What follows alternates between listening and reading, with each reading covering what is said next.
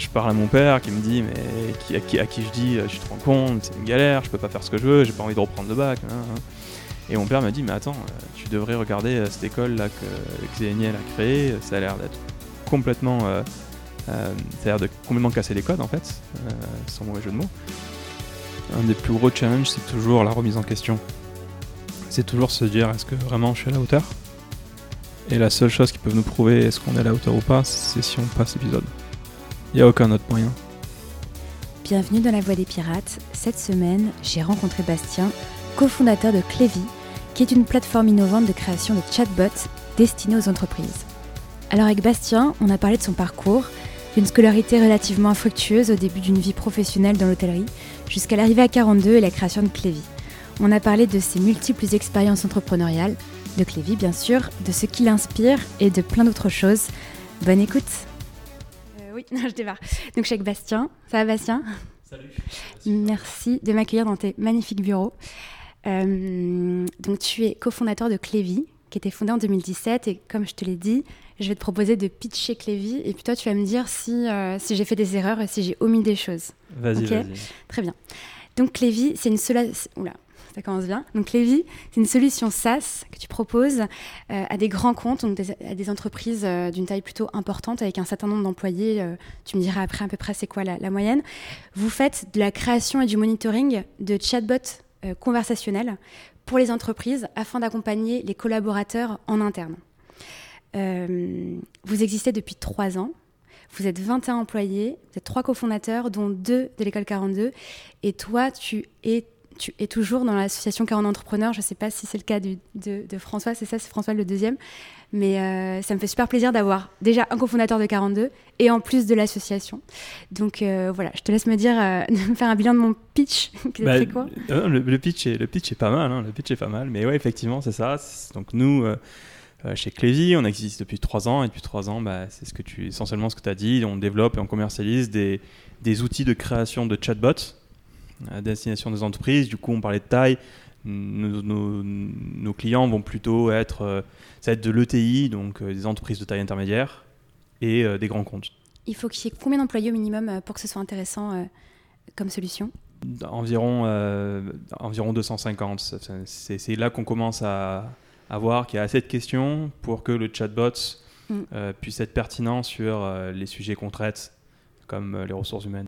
Est-ce que tu peux me donner un usage hyper concret de, de À quoi ça sert concrètement, bien sûr, par bien sûr. exemple Bah, si si tu as travaillé en entreprise, tu dois savoir qu'une question qu'on se pose tout le temps, c'est comment je prends mes vacances? Mm. Et en fait, qu'est-ce qui se passe quand on se pose cette question-là? Ben, On se rappelle qu'il y a un endroit où on peut poser les vacances, mais on se souvient jamais où c'est. Du coup, on envoie un email à, à, Mm. à l'assistant ou l'assistante RH en lui disant bah, comment je fais? Et puis, puis cette personne-là, en fait, il se trouve qu'elle a tous les collaborateurs de l'entreprise qui périodiquement lui, lui posent la même question. Euh, comment je prends mes congés? Comment prendre mes congés? Ou alors, euh, euh, ou alors je suis malade, qu'est-ce que je dois faire? Et nous, en fait, nos chatbots, ils, ils vont répondre à ces, à ces questions-là.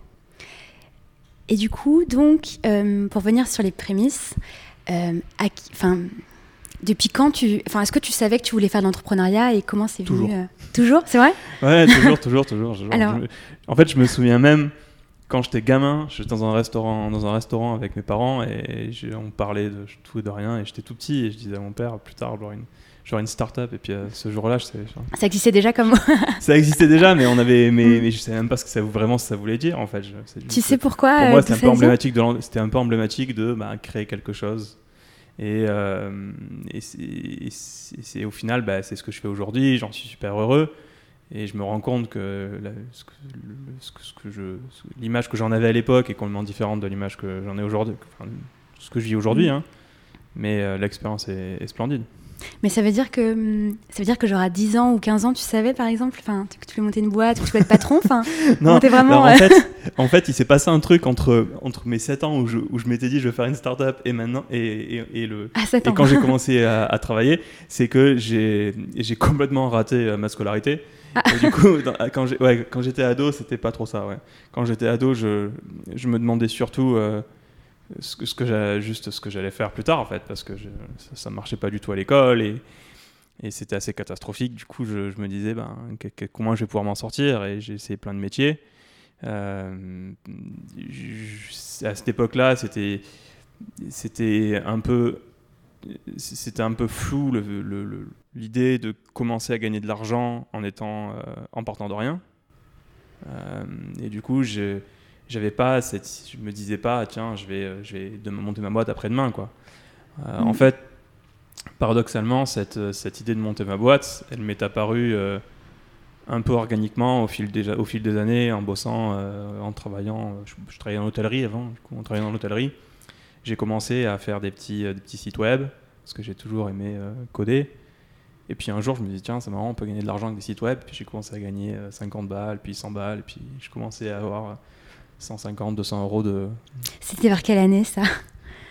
C'était il y a très, c'était- c'était il y a très longtemps. Ça devait être que- en- quand je, ça devait être il y a, eu, il y a une, une quinzaine d'années. Parce que du coup, ton parcours scolaire, c'est un peu chaotique. Et comment ça se passe? Tu passes ton bac général euh, ou tu pars en filière? Alors je rate brillamment mon bac. je le rate, donc je rate un, un bac euh, STI. Euh, et euh, et j'avais fait un bac STI parce que je me disais que quand même tout ce qui était technique m'intéressait. Euh, donc j'ai tenté le bac STI, je, en fait il s'est trouvé que ça ne m'intéressait pas du tout. Euh, et puis euh, je, donc je rate le bac et je me dis bon bah, qu'est-ce que je qu'est-ce que je peux faire? Et je, mais je savais pas quoi faire. Je voyais aucune aucune voie en France, aucun métier même qui pouvait m'intéresser. Et du coup, à part l'informatique, mais Parce que tu as appris à coder un peu tout seul. euh, Ouais, moi je le sens autodidacte. À cette époque-là, je faisais du PHP, je, faisais, je codais mes petits sites web, je, faisais, je, je- je réussissais à avoir des sites avec un peu de trafic et je faisais pas beaucoup d'argent, mais j'arrivais à me faire mes, mes, mes 20 tu, faisais, balles. tu faisais quoi comme site? Ah, j'ai fait des sites, euh, j'ai fait des sites en tout genre. J'ai fait des, j'ai fait des sites d'im- j'ai fait des sites euh, d'images drôles, des trucs un peu à la, Mm. À la Nine Gag. Mm. J'ai fait des trucs comme ça et du coup je gagnais, je gagnais 20 balles par mois et c'était marrant. Mais je, je voyais pas comment je pouvais faire plus, beaucoup plus. Euh, et euh, parce que j'avais pas la maturité à ce moment-là. Et, euh, et donc je me dis, bah il y a rien qui me tente en France. Du coup, bah autant aller apprendre une langue étrangère. Et euh, donc j'ai pris ma valise, j'ai pris mon baluchon et je suis parti en Angleterre et je suis parti faire barman dans un hôtel. À Et- 17, 18 ans? J'avais, Ouais. Je venais d'avoir 19 ans quand je suis Mm. parti, genre, je crois que c'était le lendemain de mon anniversaire. genre en une semaine, je me suis dit ok c'est bon, je, je pars. Et j'ai pris, j'ai trouvé un job en une semaine et une semaine plus tard j'étais dans un avion, j'arrive en Angleterre et je commence mon job de barman.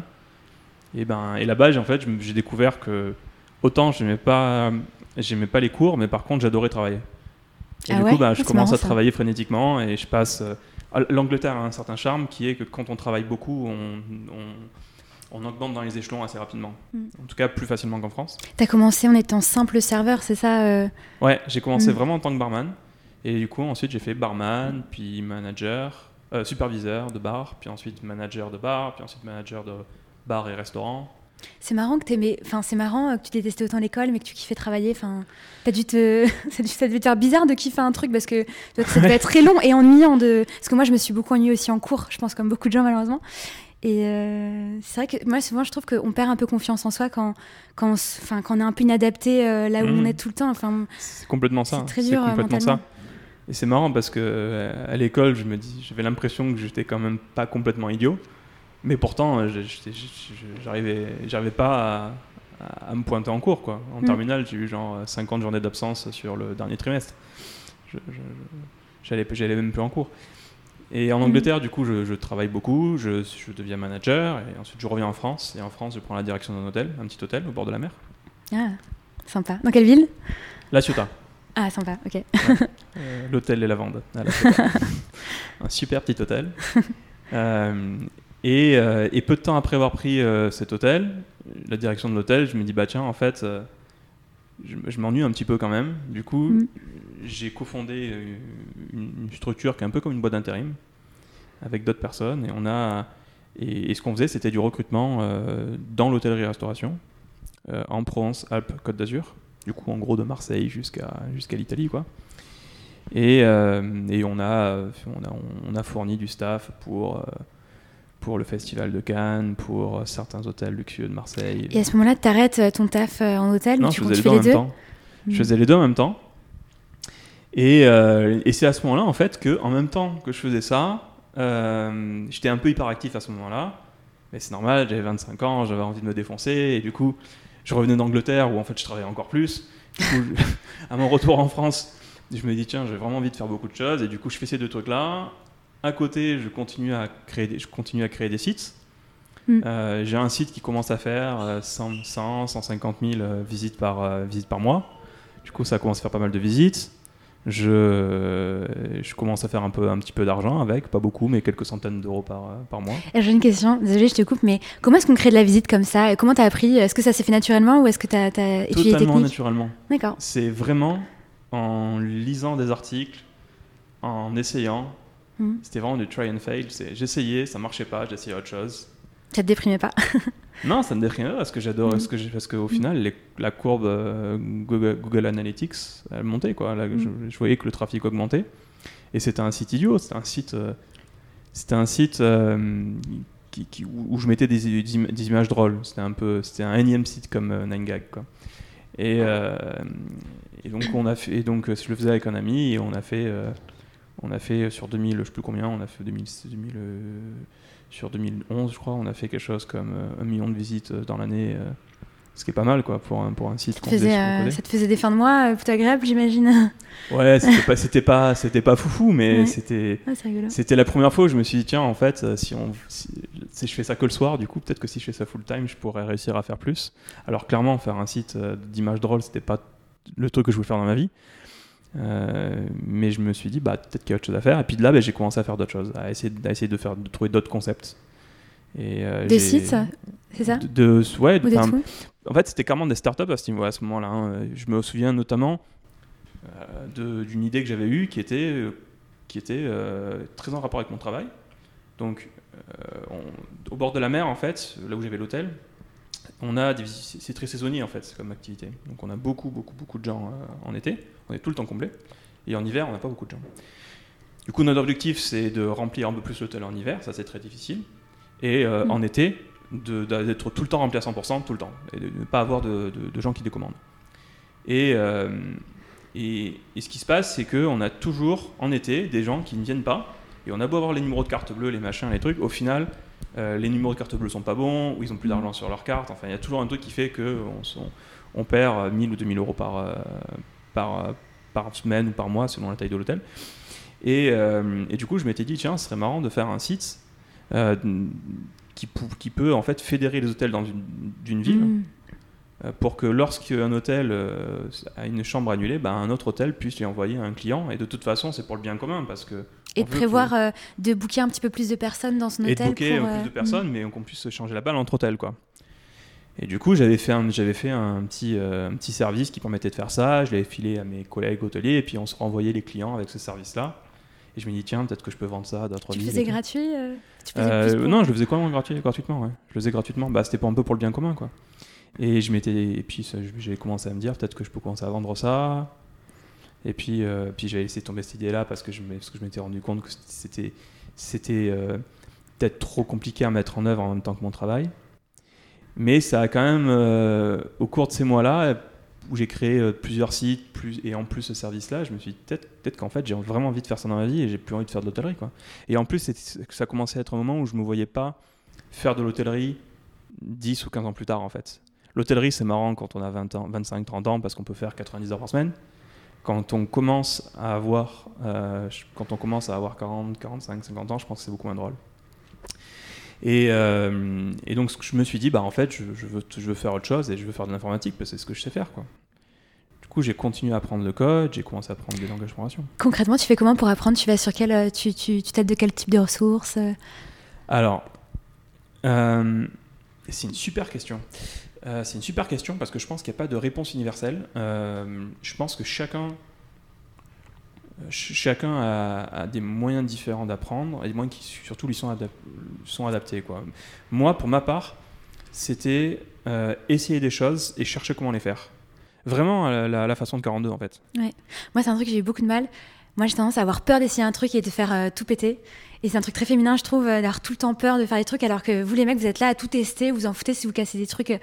C'est assez marrant. Ah, j'apprends à le faire, ça, mais c'est pas naturel chez moi et c'est hyper euh, important de. Bah, en fait, euh, ouais, à 42, on voit, euh, si on teste pas, de toute façon, on apprend rien. Donc, euh, Ouais, c'est ça, Ouais. c'est ça, c'est ça. Mais c'est aussi une des raisons pour lesquelles euh, 42 me, con- me convient parfaitement et me, m'a- me convenait quand je, quand je suis rentré.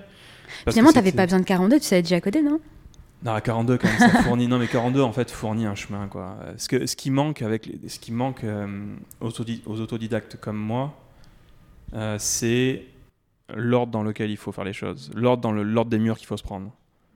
Quand j'étais quand j'ai commencé à prendre le code, je me prenais tous les murs possibles dans et je savais pas lesquels étaient les plus durs à, à surmonter. Ouais, quoi. c'est Du vrai. coup, je prenais tout et puis et quand je suis rentré à 42, je pense que notamment à la piscine de 42, donc la partie sélec- sélective de 42, je pense que j'ai appris plus en un mois que ce que j'ai Ah ouais. appris en 10 ans en étant autodidacte. Et pourtant, c'était la même chose. Ah, C'est fou. Tu te souviens le jour où t'as appris. T'es de la première promotion en 2013 À deuxième. Deuxième Tu te souviens le jour où t'as connu 42 Qu'est-ce que tu t'es dit ou... euh, Euh, ouais. Alors, c'est une super une anec- un anec- il y a une anecdote plutôt drôle là-dessus. C'est que euh, je te disais donc je recrutais pour pour, pour Ah oui, restaurations et je recrutais notamment des, des webmasters et euh, des community managers et des gens qui travaillaient dans le digital. Et je, recrutais dans une école, euh, dans- notamment dans une école à Aix, et c'était des, c'était des développeurs quoi. Euh, et un jour, je suis dans cette école-là et j'ai dit bah écoutez, en fait, bah, je recrute chez vous et je fais passer des tests techniques à vos, à vos étudiants. Et en fait, aujourd'hui, j'aimerais bien rentrer en, en- en tant qu'étudiant parce que bah, j'ai envie de j'ai envie de travailler dans l'informatique. Et, et la personne en face me dit bah vous pouvez pas parce que vous n'avez pas le bac. Du coup, je me- c'est idiot quand même parce que c'est moi qui recrute vos C'est moi qui recrute des étudiants qui sortent de chez vous. Et euh, donc impossible de rentrer dans cette école.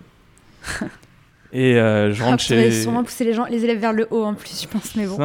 c'était fou. Et du coup, je rentre le soir chez moi, démoralisé.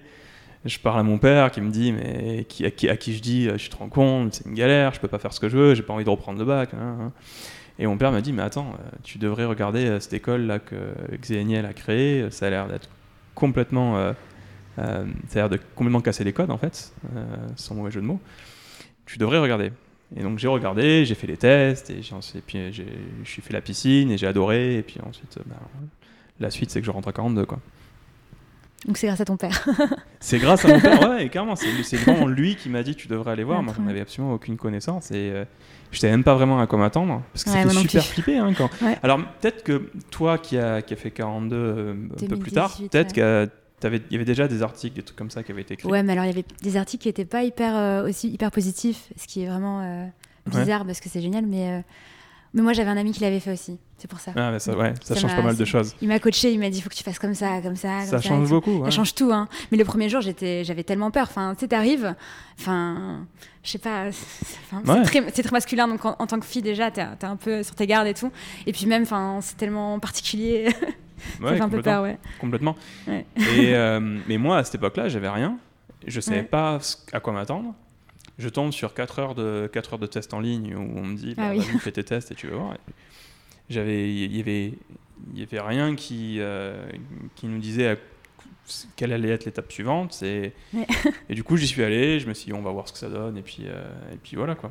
Et puis, euh, six mois plus tard, j'étais à 42 et Ouais. j'étais super content. Et... C'est une expérience incroyable. Franchement, la piscine, euh, même si tu veux pas développer, fou, ouais. franchement, mais tout le monde devrait le faire juste pour euh, l'expérience, quoi. Ouais, moi je conseille aux, aux gens qui bossent chez moi au marketing en sales de fait d'aller faire la piscine parce que c'est ça ouvre complètement des on apprend tellement de choses en un mois en fait Mm. tellement de choses techniques qui, qui sont qui sont qui semblent tellement inabordables que c'est dingue quoi Ouais, mais en fait, le dernier jour, quand tu regardes tout ce que tu as appris et quand tu te souviens à quel point tu as galéré le premier jour, tu es, tellement fier de toi. Ça fait des... Je trouve que ça débloque des choses mentalement euh, dans Ouais. la tête.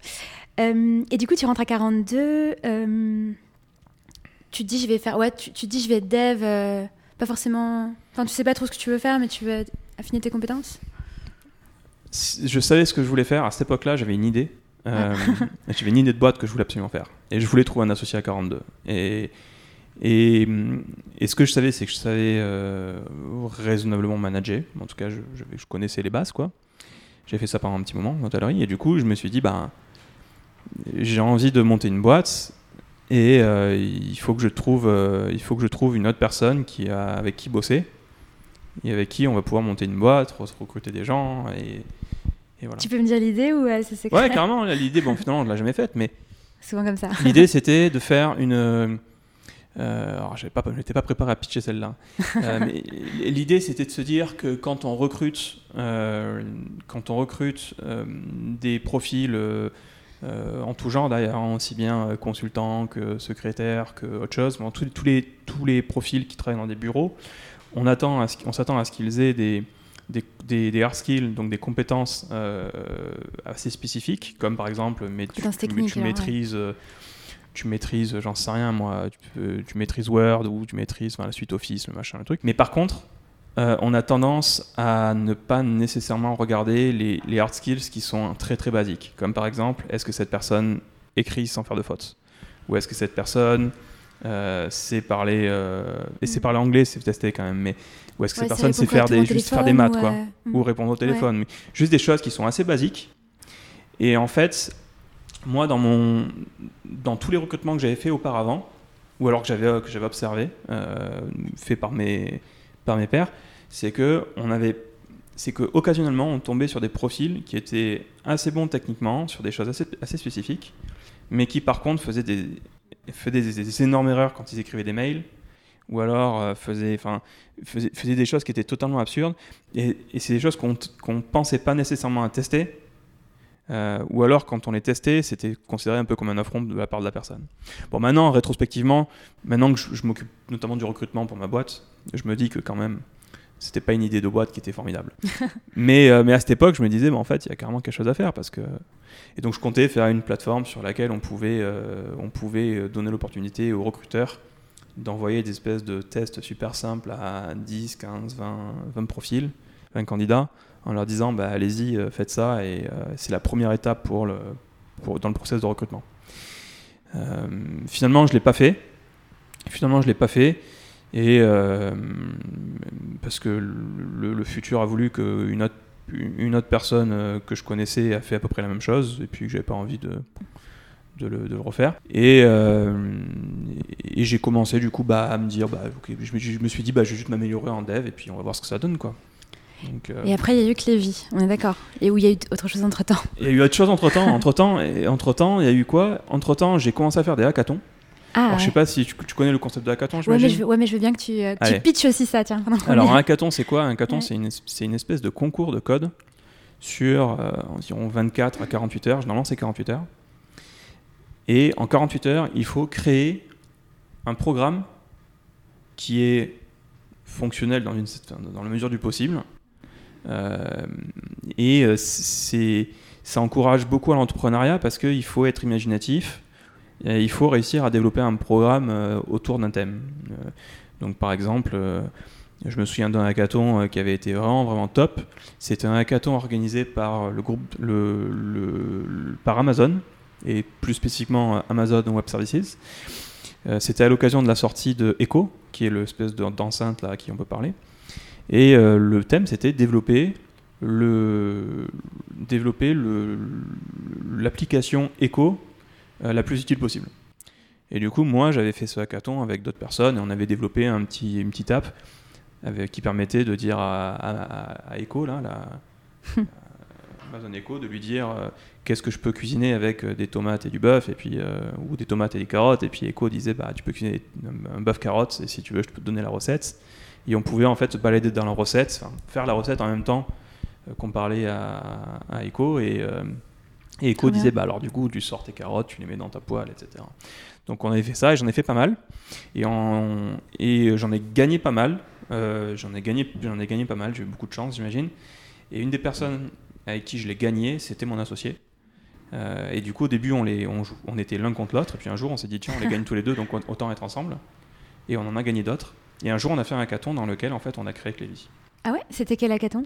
C'était un hackathon organisé par euh, le Crédit Agricole.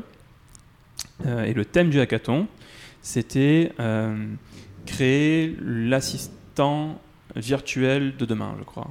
quelque chose comme ça. Et, et donc, bah, y il y avait eu des idées en tout genre. Il y avait eu des idées comme un assistant qui traduit les mails automatiquement, euh, des, des, choses comme ça. Et nous, notre, notre, euh, notre idée, c'était Euh, alors c'était pas exactement Clévy, Ouais, mais c'était euh, une plateforme qui permet de créer des chatbots questions-réponses super simplement en prenant euh, les 50 questions qu'on pose tout le temps, en les mettant sur la plateforme et ça sort un chatbot. Et on avait fait quelque chose de fonctionnel parce qu'on connaissait bien les chatbots, on savait comment ça marchait, et on connaissait aussi les services qui étaient disponibles. Euh, et on avait sorti euh, notre, on avait sorti ce truc-là et on avait gagné un prix, je sais plus lequel. On a gagné un prix pendant ce hackathon-là. Comme quoi, c'est trop bien les hackathons parce que je sais que euh, une personne que j'ai interviewée euh, qui a créé JubiWee, qui est aussi un ancien de 42, il a rencontré Ouais. son associé aussi à- dans un hackathon. Donc, euh, comme Ouais. quoi, il faut faire l'hackathon à 42. Les hackathons, c'est hyper, euh, c'est super bien parce que ça, ça donne un bon aperçu de ce qu'on peut faire avec une personne sur une courte période de temps. Et, euh, et ça montre aussi, ça, ça, ça, ça, ça donne aussi un avant-goût de la créativité euh, et de la rigidité d'es- rigidité d'esprit que des, des gens qui nous entourent. Euh, et les deux peuvent être bien dans certaines circonstances. Donc, tu penses qu'en hackathon, tu vois si tu veux ou pas bosser avec la personne, C'est vraiment ça à aussi, ouais. ouais. Ouais, carrément. Et moi, je sais que quand j'ai fait les hackathons avec bah, mon associé, François, en fait, c'est parfait parce que, euh, en fait, on se complétait plutôt bien, quoi. On n'ayait pas de besoin de faire des, des, Excel à, des Excel à 140 colonnes pour savoir euh, qui allait faire quoi. C'était, c'était bah, toi, tu fais ci, moi, je fais ça, ok, c'est bon. Et deux heures après, on se retrouvait, on mettait notre code ensemble et puis ça marchait. Et c'est Ouais. quelque chose, en fait, ça, qu'on rencontre assez rarement. C'est. euh, donc les hackathons, c'est vraiment chouette. Et euh, aujourd'hui, on en f- aujourd'hui, mais même aujourd'hui, en fait, on en fait toujours. Ah ouais? Ouais, ouais, on en fait toujours. Et je vais te dire, je vais te dire pourquoi. Euh, dans, dans- dans notre boîte, donc chez Clévy, euh, donc Clévy, on, on- crée des, chatbots euh, pour nos, clients, naturellement. Et c'est des chatbots euh, qui sont dotés de, compr- de compréhension de langage naturel, du coup, ils comprennent ce qu'on leur dit. Euh, et une brique technologique qu'on utilise, c'est un langage de programmation qui s'appelle le, CSML, qui nous appartient, c'est nous qui, qui sommes éditeurs de ça. Et d'ailleurs, on vient de l'open sourcer aujourd'hui, il est sur GitHub. Et, et ce- c'est vraiment un langage de, pro- de programmation qui est supposé être simple, et qui est simple. La preuve en est, c'est qu'en fait, euh, je fais même des workshops euh, auprès de non-tech. Genre hier, j'étais dans un groupe, il y a trois jours, j'étais dans un groupe du CAC 40, et on faisait un, j'ai fait un workshop auprès de directeurs de ce groupe-là, qui sont pas des techs, mais qui voulaient essayer de coder. Et du coup, bah, on a codé en trois heures, on a créé un chatbot ensemble avec ce langage. Et vu que c'est simple, ben, nous, on a fait euh, ce qu'on appelle des botatons euh, chez Clévy, où en fait, tous les mois, on met une personne euh, côté business, donc marketing, sales, etc., une personne côté tech, on les met ensemble et on leur dit, OK, maintenant, créez un chatbot, vous avez un mois, et au bout d'un mois, euh, donc un mois, ils passent une heure par semaine, hein, mais euh, l'idée, c'est qu'ils puissent se parler entre eux. Et puis aussi, c'est un, peu du team building, parce qu'on on se commence. C'est des gens qui travaillent pas initialement ensemble, qui doivent se mettre ensemble pour trouver l'idée, pour la réaliser, même si c'est quelque chose de simple, quelque chose de rapide, il faut quand même le faire. Et, euh, et, euh, un mois après, bah, ils présentent devant euh, toute la team. Donc il y a, on sort avec 10 teams à chaque fois. Et du coup, les 10 équipes présentent le hackathon devant toute la boîte. Et on va noter les hackathons, on va, no- enfin, on va noter les bots. On va dire, bon ben voilà, celui-là, la créativité c'est 8 sur 10, euh, le, Ah, la réalisation, potentiel de réalisation c'est euh, 7 sur 10, et le gagnant un petit prix. Ah, trop bien. Et c'était quoi le vote qui a gagné? Si c'est déjà... Alors le dernier bot qui a gagné, le dernier bot qui a gagné, c'était un bot.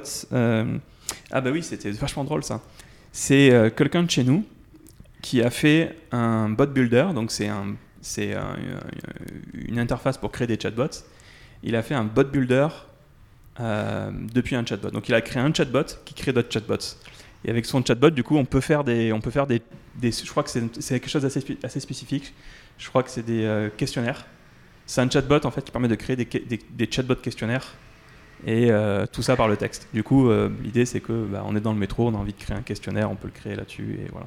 Donc l'idée, on va pas nécessairement on va pas nécessairement le mettre en production, le déployer, mais ça reste quand même rigolo. Ça fait découvrir aux gens comment comment ça marche et du coup même les sales, même les même les personnes côté marketing chez nous euh, codent en fait.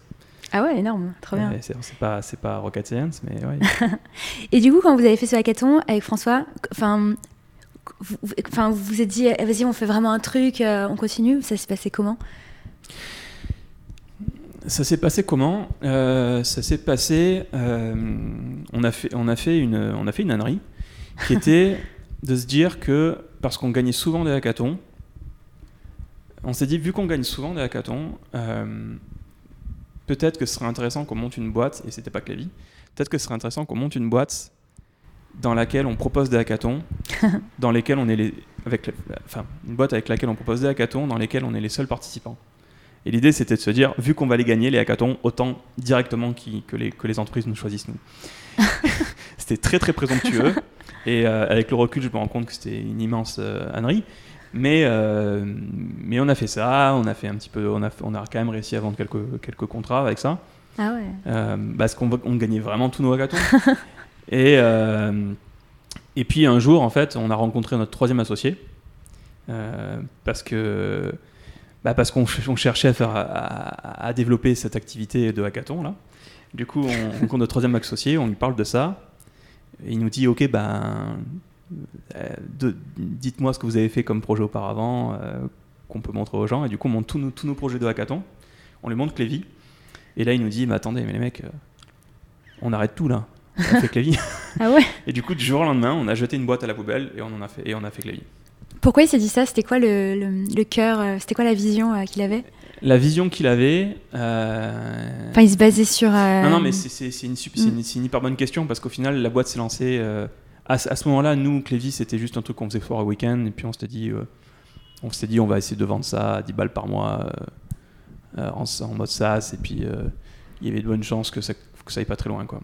Lui, ça a été, lui, il venait de sortir de Capgemini Consulting, donc c'est un cabinet de conseil. Et chez, Cap, chez Capgemini Consulting, il y a des, euh, des batchs de, consultants qui sont recrutés. Et du coup, ben, les, les, RH, comme dans tous les cabinets de conseil, se prennent euh, une quantité euh, gigantesque de, questions.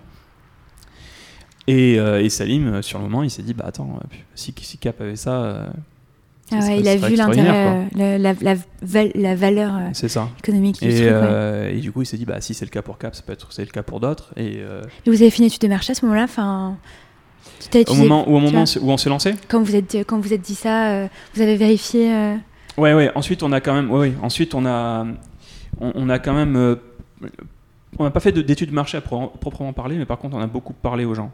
On a beaucoup discuté. Et d'ailleurs, si on a sorti, on a fait ça pendant ce hackathon, c'était pas par hasard en fait. C'est parce que dans ce hackathon, il y avait une quinzaine de personnes du Crédit Agricole, qui étaient notamment des RH.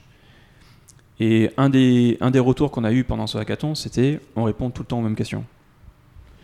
Du coup, en fait, cette idée-là, elle est vraiment sortie d'un besoin. Euh, c'est, je me souviens très bien, on était dans une salle, on avait, euh, trois personnes du Crédit Agricole autour de nous, et il y avait eu deux RH, et deux RH on leur a, on a dit aux trois personnes, bah, écrivez sur des post-it euh, quels sont vos pain points. Et les deux RH disent, bah, on répond tout le temps aux mêmes questions. Quoi. Et du coup, on s'est dit, bah, si c'est un, si un pain point, si c'est un point de douleur pour l'entreprise, il faut qu'on y réponde. Et donc, c'est vraiment comme ça que, que, que, que c'est parti. Et ensuite, une fois qu'on a fait ça, euh, on, a, également continué à parler à d'autres euh, RH qui pouvaient potentiellement être intéressés.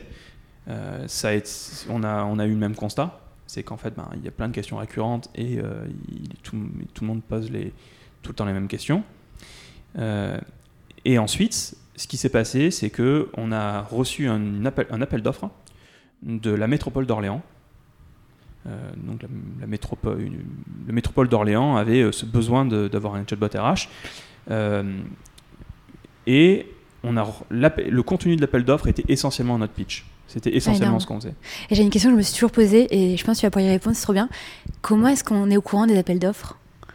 Alors, il y a... Alors, paradoxalement, on n'a pas été au courant de celui-là par la... comme on aurait dû le faire. On a été au courant de celui-là parce que euh, on a rencontré euh, un, type dans un meet-up euh, qui nous en a parlé. On, on lui a pitché ce qu'on faisait. Il nous a dit Bah attends, je viens de tourner sur un appel d'offres il y a deux jours, c'est exactement ce que vous faites. Et, du coup, nous il nous l'a partagé. Mais non, aujourd'hui, pour, pour les appels d'offres, il y a des plateformes qui sont faites pour. Ah des plateformes sur lesquelles les appels d'offres sont édités. Alors il y en a plusieurs, hein, il y en a pour le public, il y en a pour. mais mais c'est comme ça qu'on trouve les appels d'offres. Et donc il y a eu cet appel d'offres. Et ça, c'était vraiment le premier. C'était le premier contrat. Ah, je crois que c'était Danone. Parce que du coup, on non, non, Danone, Danone, ça a été. Danone, c'est des, des, Danone, c'est des partenaires euh, plus que des clients et, Et Danone, c'était les premiers à tester euh, Clévy et à, faire les tests à balles réelles. Hmm. Mais, pas, mais par contre, ça, les premiers clients ont été, ont, été la métro, ça a été la métropole d'Orléans. Mmh. Danone, c'est vraiment été le groupe, le, c'est le client aujourd'hui, en fait, même aujourd'hui, hein, qui continue à tester les choses pour nous. Et ils ont toujours été top. Et, euh, du fait que ben, ils, nous accompagnent, euh, ben, ils, ont, ils, ont des, ils ont des conditions préférentielles. Ouais, normal. Et du coup, ce que vous leur vendez, si j'ai bien compris, hein, mais je pense que j'ai. Enfin, tu vas me dire. Si j'ai bien compris, ce que vous vendez, c'est. Euh, c'est eux, ils vont construire très facilement leur bot par rapport aux questions qu'ils voient, enfin, leurs questions récurrentes. Et c'est enfin, pour eux, c'est hyper simple de le faire. Et comme ça, ils vont pouvoir l'intégrer. Euh, j'imagine sur l'intranet de tous les collaborateurs ou ça se passe comment? C'est ça. En fait, la promesse de Clévy, quand on et d'ailleurs ça reste toujours la promesse aujourd'hui, c'est on prend une, euh, on prend une série, même un Excel, avec dans une colonne des questions, dans, une dans la deuxième colonne la réponse. On drag and drop cet Excel sur la plateforme et ensuite on le déploie sur le canal qu'on veut, que ce soit un intranet, que ce soit Facebook Workplace, que ce soit Microsoft Teams, ou, ou tous en même temps. Et tout ça, et tout ça se fait sans code, sans notion technique. On parle, il n'y a aucune notion technique. Tous les mots sont dans le dictionnaire. Tous les mots sur notre plateforme sont des mots qui se trouvent dans le dictionnaire. Il n'y a pas d'anglicisme, il n'y a rien de tout ça. Et j'imagine que le plus difficile, c'est de trouver des clients. Enfin, j'imagine c'est toujours un peu euh, ça la complication.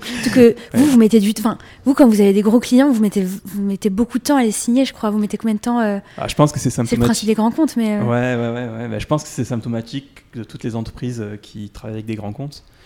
nos, cycles de vente sont, sont un peu pareils que les autres entreprises. C'est, ça, va, ça va aller de de trois mois quand ça va super vite, et c'est très rare, à un an et demi. Un an et demi, c'est quand c'est quand c'est Ah ouais, un an et demi. Euh. Et comment est-ce que vous faites, euh, comment vous captez de nouveaux clients? Comment ça se passe? Enfin, C'est quoi votre, euh, pas votre politique, mais votre, votre technique de captation?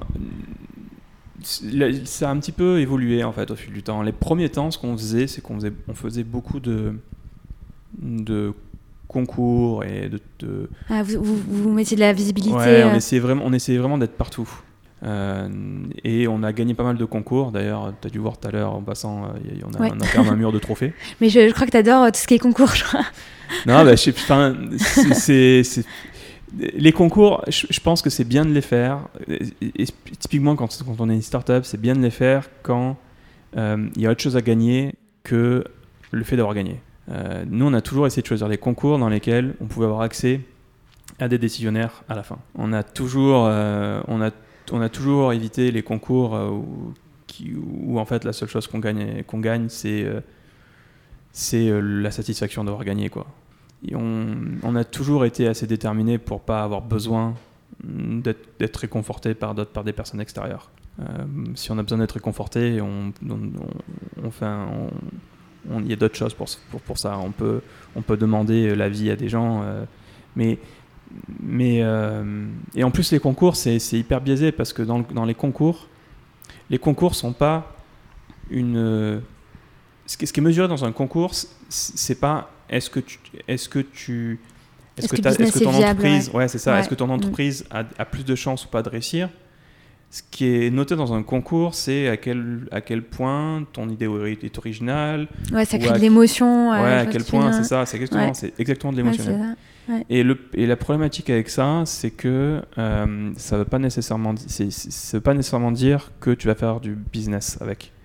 Et c'est peut-être, des fois, c'est même l'inverse. moi, j'ai connu des, des, entrepreneurs qui étaient super balèzes pour faire des concours.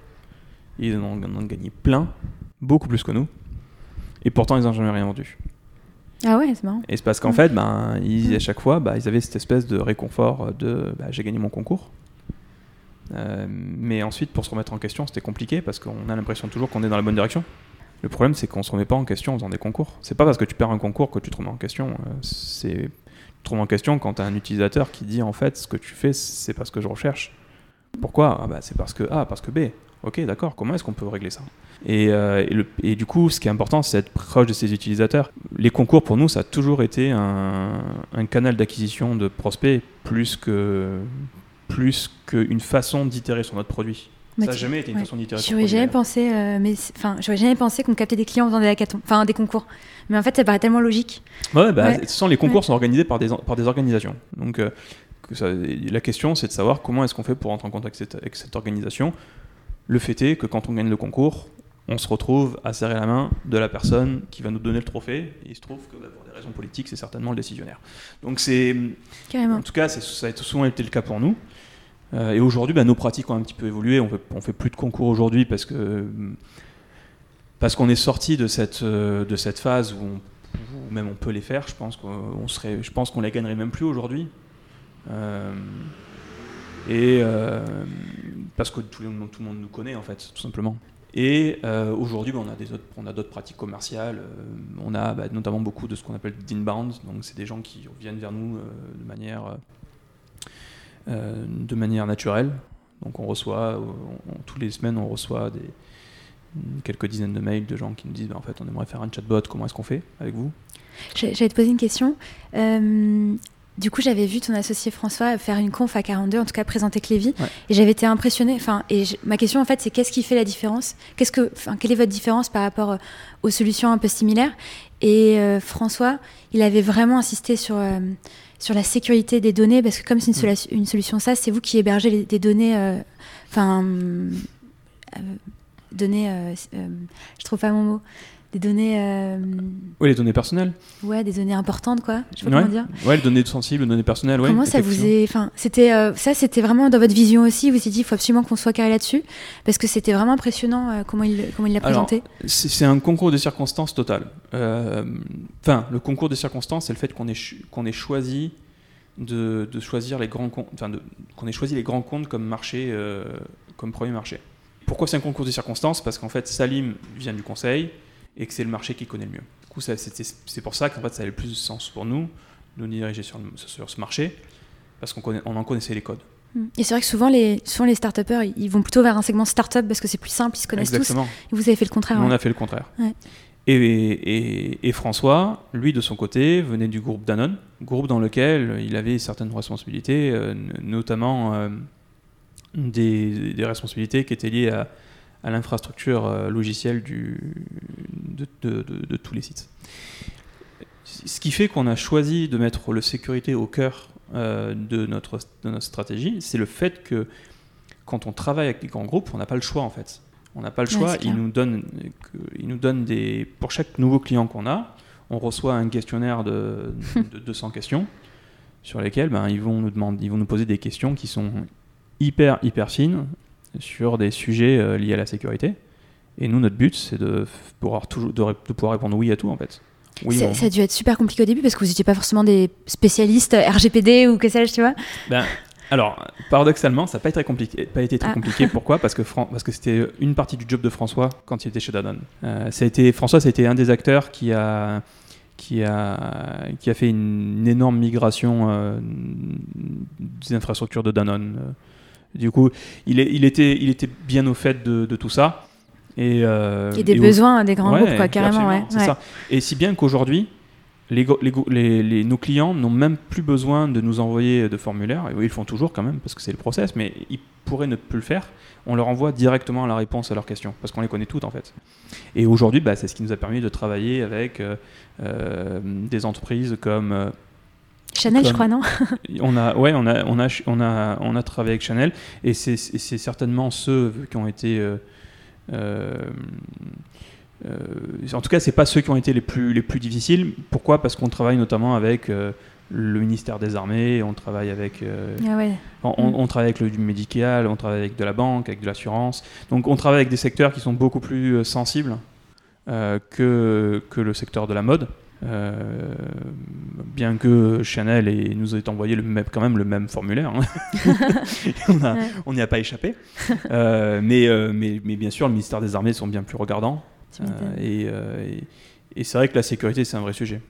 Alors, je change complètement de sujet aussi. du coup, vous avez, créé un, vous avez créé un langage, en fait. Ouais. CSML, c'est un langage. Comment ça vous est venu cette idée de créer un langage euh, Pourquoi tu vois? Alors, enfin, ça devait être vachement. moi, quand j'ai vu, je me suis dit, mais, ah, mais créer un langage? ah ouais, faut, être, faut être taré, euh, ouais. Faut être taré. Alors, euh, c'est. En fait, ce qui se passe, c'est que quand on crée une boîte, on on essaie, enfin en tout cas une start-up, on essaie d'être innovant à un certain égard. Nous, notre innovation, elle était où? Elle était dans le fait qu'on a été les premiers en France à apporter une plateforme, à proposer une plateforme de création de chatbots au métier, dans lequel les devs, les techs au sens large, n'avaient pas besoin d'être impliqués. Ça voulait dire que le métier pouvait faire son chatbot tout seul. Quand on a fait ça, dans les six mois suivant la, la création de la boîte, quand on a commencé à commercialiser l'offre, on a eu des concurrents qui sont arrivés, mais deux mois après. On Ouais. était les premiers à le faire. Les autres sont arrivés, donc ils ont commencé à construire leur produit quand nous on l'avait déjà commercialisé. Du coup, le nôtre était déjà construit. Si bien qu'aujourd'hui, on a toujours de l'avance. On est, je pense qu'on est clairement la plateforme la plus, je pense la plateforme la plus simple d'utilisation. Pas parce qu'on est meilleur, juste parce que on est les plus, Premiers. on est, on est Vous les premiers en fait. ouais, du coup, ouais. on a eu le Parce temps de. Uber vs. euh, C'est ça, on a eu le temps de le faire en fait. Je sais même pas contre qui. Et, et- et ce qui s'est passé, c'est que un jour, tout de même, nos, nos clients nous ont dit ce que vous faites, c'est vachement bien. On, aime on adore la simplicité. Et tu sais, quand, tu fais de la simplicité, en fait, euh, tu dois connaître ce paradigme. C'est de la simplicité euh, VS nombre de fonctionnalités. En fait, plus tu as de fonctionnalités, moins c'est simple. Et plus, c'est simple, moins tu as de fonctionnalités. Comme l'iPhone, quand il est sorti, tu pouvais essentiellement euh, que appeler, envoyer des SMS, aller sur Internet. Et, voilà, mais t'avais pas beaucoup de choses. Aujourd'hui, tu peux faire plein de choses avec ton iPhone, mais à l'époque, tu pouvais pas faire grand-chose. Parce qu'ils ils avaient, avaient fait primer la simplicité euh, et les fonctionnalités, ils s'étaient dit, on va voir ça après. Et nous, on avait fait un peu la même chose. On s'est dit, on va faire quelque chose d'hyper simple, mais par contre, nos chatbots vont faire que de la question-réponse, rien d'autre. Et un jour, le marché nous a dit, ça c'est cool ce que vous faites, on adore la simplicité, mais par contre, il nous faut plus de fonctionnalités. On leur a dit, ok, qu'est-ce que vous voulez? Ils nous ont dit, on aimerait avoir quelque chose qui a de la mémoire, quelque chose qui répond, des, qui répond avec, des, avec des réponses riches, quelque chose qui, euh, euh, qui, peut également scénariser les réponses, quelque chose qui... Et en fait, là, il nous pitch quelque chose, il nous pitch en fait une plateforme qui nécessiterait de... Qui, En fait, il nous pitch des bots personnalisés à chaque fois, mais des bots personnalisés complètement différents. Il y a des agences en France hein, qui le font super bien, euh, mais nous, on n'avait pas du coup tout, l'ambition d'être une agence, c'est pas notre truc, nous on fait du produit, et euh, on, avait envie qu'on- on vraiment envie de continuer à faire du produit. Du coup, on s'est dit comment est-ce qu'on peut réussir à productiser l'agence? Et on s'est dit, bah, du coup, il faut faire un bot builder. Ok, qu'est-ce qui existe comme bot builder? Il existe les bot builders avec les interfaces, où on fait des, où on, fait du, euh, on, peut en fait designer son, son, son chatbot dans une interface graphique. Le problème avec ça, c'est que euh, on peut pas, on peut difficilement l'exporter et l'importer aussi d'ailleurs. Et euh, et c'est compliqué à manager quand ça devient gros. C'est compliqué de faire de la gestion de projet là-dessus. Et ensuite, on peut le faire aussi en, en Python, en JavaScript, avec des langages qui sont tout à fait communs. Je vais pas rentrer dans les considérations techniques, mais en tout cas, c'est possible. Mais bah, par contre, c'est des, c'est des gros, gros projets. Et on s'est dit, c'est idiot quand même, parce qu'il n'existe aucun langage de programmation qui est fait pour ça, en fait. Quand le web est sorti, les premiers sites web ont été faits en C. Et puis un jour, il y a un mec qui s'est dit, tiens, il faudrait peut-être faire un langage pour ça. Il a fait un, il a fait un langage qui s'appelle euh, PHP. Mm. Pour, et PHP, en fait, ça veut dire simple. Personal Homepage. Ah, je sais pas. Et voilà.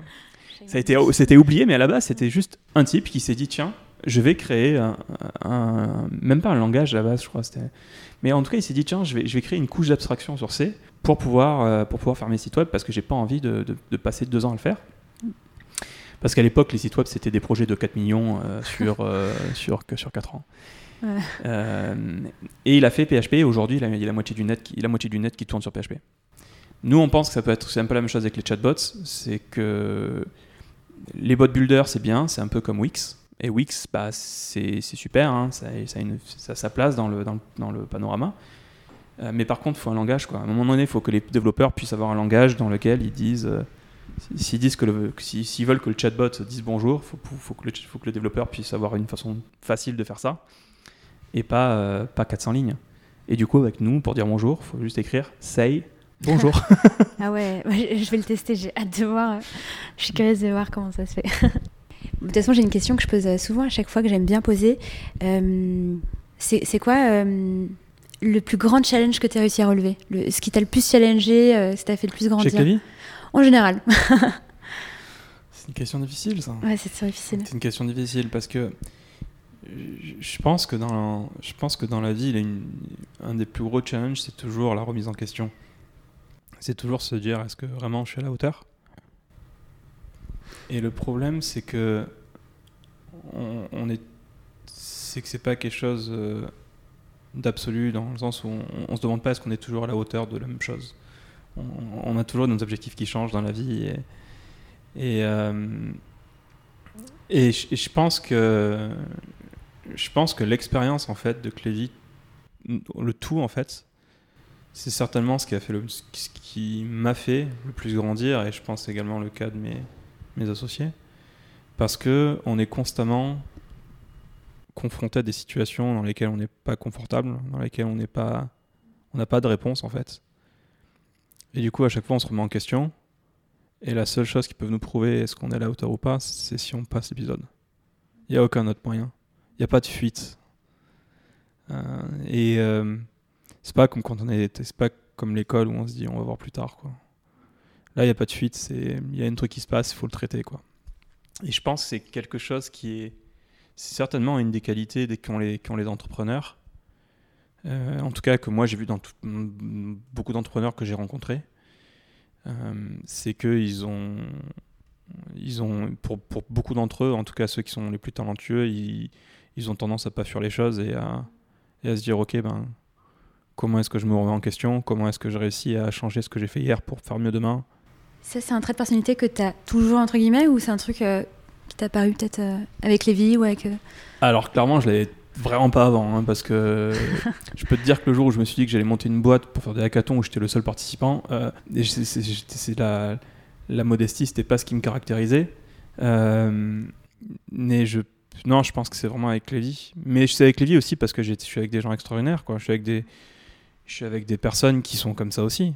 Et pour certains, euh, et pour certains, et je pense particulièrement aussi au de Clévy, Salim, c'est quelqu'un qui est qui est, euh, qui est, je sais pas si naturel, mais en tout cas qui était comme ça quand je l'ai rencontré. Et du coup, ben, on a tendance à se, à faire le caméléon, à se dire, mais en fait, ce mec-là, il est vachement, il est vachement smart et peut-être tout intérêt à faire pareil que lui. Et il se trouve que maintenant, avec le recul, je me dis en fait, c'est ce qu'il faut faire. Il faut, quand on a un problème, il faut se dire, ok, est-ce que, est-ce que je, est-ce que je prends la voie, est-ce que je prends la voie simple de, de la fuite en avant, ou est-ce que j'essaie de voir si, si, je peux peut-être pas me remettre en question et faire quelque chose de mieux. Et je pense que c'est ça qui nous fait grandir, parce qu'ensuite, quand on, quand on résout le problème, parce qu'on s'est remis en question, on se dit, ah ouais, en fait, c'est pas mal, quoi. C'est un truc aussi que j'ai appris à 42, c'est euh, c'est un peu ça, c'est ne pas fuir le problème parce qu'en fait, si tu ne enfin, si, tu ne Enfin, si tu résous pas le problème, en fait, il ne se passe rien. Donc, au bout d'un moment, enfin, enfin, tu te dis, bon, vas-y, je le fais. Et une autre question, du coup, qui me vient à l'esprit, euh, est-ce que euh, tu as un défaut que tu as réussi à gommer comme ça que tu penses? Moi, par exemple, je suis assez flemmarde et je cherche quelqu'un qui va me dire, ouais, j'ai gommé ma flemme pour savoir un peu comment il a fait. Est-ce qu'il y a un défaut, tu vois, où peut-être avant, tu étais un peu, je sais pas, Enfin, où tu t'es dit, ah, j'ai vraiment, j'ai vraiment gagné cette qualité que j'avais vraiment pas avant. Euh. Alors, je suis toujours aussi flemmard, je pense. Ah bah. je pense que la flemme, ça, il n'y a, aucune. Ouais, on n'a pas la même définition de la flemme alors. Mais... comment se caractérise ta flemme alors? Euh, J'ai toujours essayé de faire les choses que j'aimais. En fait, je suis flemmard sur les choses que j'aime, pour les choses que j'aime pas faire. T'arrives pas à faire les trucs que t'aimes pas? Et j'arriverai, j'arrive pas à le faire quoi. Quand quelque chose quand, quand j'aime pas faire quelque chose, je ou alors quand la tâche ne s'inscrit pas dans quelque chose qui est plus large et que j'aime faire, euh, ce qui peut arriver, hein, euh, je j'arrive pas quoi. Donc, donc ça c'est pour ce qui est de la flemme. Je pense que j'ai toujours, euh, je suis toujours un flemmard, mais j'ai toujours fait en sorte de faire des choses que j'appréciais faire, même si c'était difficile, même si c'était compliqué, même si c'était challengeant. En tout cas, voilà. Donc ensuite pour ce qui est du défaut, euh, c'est une super question, ça. Euh, c'est une super question. Euh, en défaut, je suis certainement beaucoup plus modéré dans mes propos aujourd'hui. J'avais un petit peu un, symptôme que beaucoup de développeurs ont, hein, quand, quand j'étais à 42 notamment, c'est que j'étais très tranché comme personne. Les choses étaient très... Très binaires Très binaires, ouais. Et aujourd'hui, je, je, genre, je sais pas, ensuite, je sais pas si c'est vraiment un défaut parce que c'est des choses, parce que je pense que. T'as plus d'empathie peut-être, je sais pas. Euh, je sais pas, je sais pas si j'ai plus d'empathie. Je pense que c'est une déformation professionnelle qui est, qui est, qui est, qui, est liée au fait qu'aujourd'hui, je m'occupe en grande partie de ressources humaines chez Clévy. C'est une, une grosse partie de mon job. Et, euh, du coup, bah, naturellement, j'ai, je me suis pris des petits murs au départ quand j'ai quand, ouais, je comprends. quand j'étais euh, quand j'étais un petit peu trop tranché sur mes décisions et sur mes points de vue. Et puis, ben, avec le temps, je me suis, j'ai, appris à ne plus l'être. Et je pense que c'est, je pense qu'être modéré est une qualité. Euh, je suis beaucoup plus calme aussi. Ah, c'est paradoxal. Paradoxal. Euh, est-ce que tu as un livre ou tu as une ressource euh, qui t'a inspiré que tu pourrais me partager? Ça peut être n'importe quoi. Ah. Euh, une ressource qui m'a inspiré.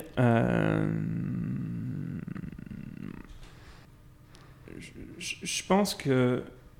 Alors, j'aurais rien de particulier à. Je sais pas si j'ai quelque chose de vraiment particulier à te donner. Mais en tout cas, il y a une époque où je j'écoutais beaucoup de podcasts. J'en écoute un peu moins maintenant, j'ai plus autant de temps. Mais une époque où j'écoutais énormément de podcasts. Euh, euh, et il y avait un podcast, et je, plus je t'en ai déjà parlé de ça. Il y avait un podcast qui, euh, qui s'appelait Nouvelle École. Ah ouais. Et on en avait, on en a déjà parlé auparavant. C'est le meilleur podcast. ouais, ouais, c'est formidable. C'est clair. Et, et, Nouvelle École, paradoxalement, c'est pas le temps le fait que c'est pas tant ce que les, ce que les invités disaient pendant le podcast qui m'intéressait, c'était plus le l'évolution de d'Antonin d'Antonin pendant, pendant, tout le podcast en fait entre le premier épisode et le dernier épisode. Et en fait, c'est son évolution à lui que j'ai trouvé la plus inspirante dans tout ce podcast. Ensuite, il y a eu des gens extraordinaires qui sont passés dessus, et j'espère de tout cœur que, euh, ce podcast sera, encore bien plus brillant que le sien. Mais euh, en tout cas, euh, j'ai clairement pas la modestie d'être d'être à la cheville des gens qui sont passés sur son podcast. Mais ce qui est sûr, c'est que le, podcast d'Antonin était absolument splendide parce que son parcours de vie pendant le podcast est tout à fait singulier. Et, et je trouve que ça, c'était très. En tout cas, pour moi, je trouve ça extrêmement inspirant. Ouais, mais je pense que j'aurais pas fait 42 sans son podcast. Il m'a tellement inspiré. Euh, je suis carrément d'accord. C'est quoi ton épisode euh, préféré de euh, alors moi, mon épisode, ben, du coup, mon épisode préféré, c'est clairement l'épisode où, il où en fait, il, ah il revient en fait sur, cette, sur, sur son année de podcast, sur l'année entière de podcast, et où il explique en fait comment il se sentait, ou comment il s'est senti en fait dans chaque phase de podcast. Et ce qui est marrant, c'est que quand on l'écoute, quand tu l'écoutes depuis le début, et même si c'est euh, absolument long comme, euh, euh, série de podcast, j'encourage du coup tous les gens qui vont nous écouter à aller, écouter à partir de l'épisode 1. parce que quand on a écouté le podcast et qu'on arrive à cet épisode où en fait il revient sur, sur cette année ou année et demie, je sais plus, d'épisodes, on se rappelle des, on peut se rappeler en fait de chaque épisode et de, de, son mindset en fait dans les épisodes et c'est du coup, bah, tout ce qu'il dit résonne vachement avec, euh, avec les épisodes. Et c'est. Du coup, c'était très, c'est très intéressant parce que c'est, c'est un podcast qui est une, une espèce d'expérience humaine, euh, plus que juste euh, si tu veux être, si tu veux faire du growth hacking, fais comme ci ou fais comme ça, quoi. Ou alors j'ai créé ma boîte en 4 jours avec 4 allumettes et de, Ouais, c'est vraiment sur le temps long, ouais. C'est, c'est, c'est, ouais. Et donc, donc, voilà, donc ça c'est, mon c'est un truc que j'ai trouvé hyper inspirant et, euh, et, je me suis dit euh, et je me souviens que ce jour-là où j'écoutais cet épisode tout particulier je me suis dit putain si ce mec-là est passé par là et qu'il a et qu'il en a autant chié pour faire euh, pour faire son pour, pour, évoluer comme ça ben je pense que moi je peux réussir à, je peux réussir à faire au moins autant quoi ah ouais, non mais clairement. Moi je sais qu'il y a des épisodes que je réécoute parce que j'ai envie de retourner dans ce mindset un peu. Le jour j'ai réécouté l'épisode avec Jean-Charles Samuelian qui est, je pense, un de mes préférés. Euh, génial. Et euh, ouais, c'est mon podcast. Euh. Mais en fait, c'est aussi parce qu'il aussi parce que c'est le seul qui n'existe plus vraiment, donc ça reste vraiment le mythe, mais c'est ça a toujours été mon préféré, et ce sera toujours, je pense. Ouais.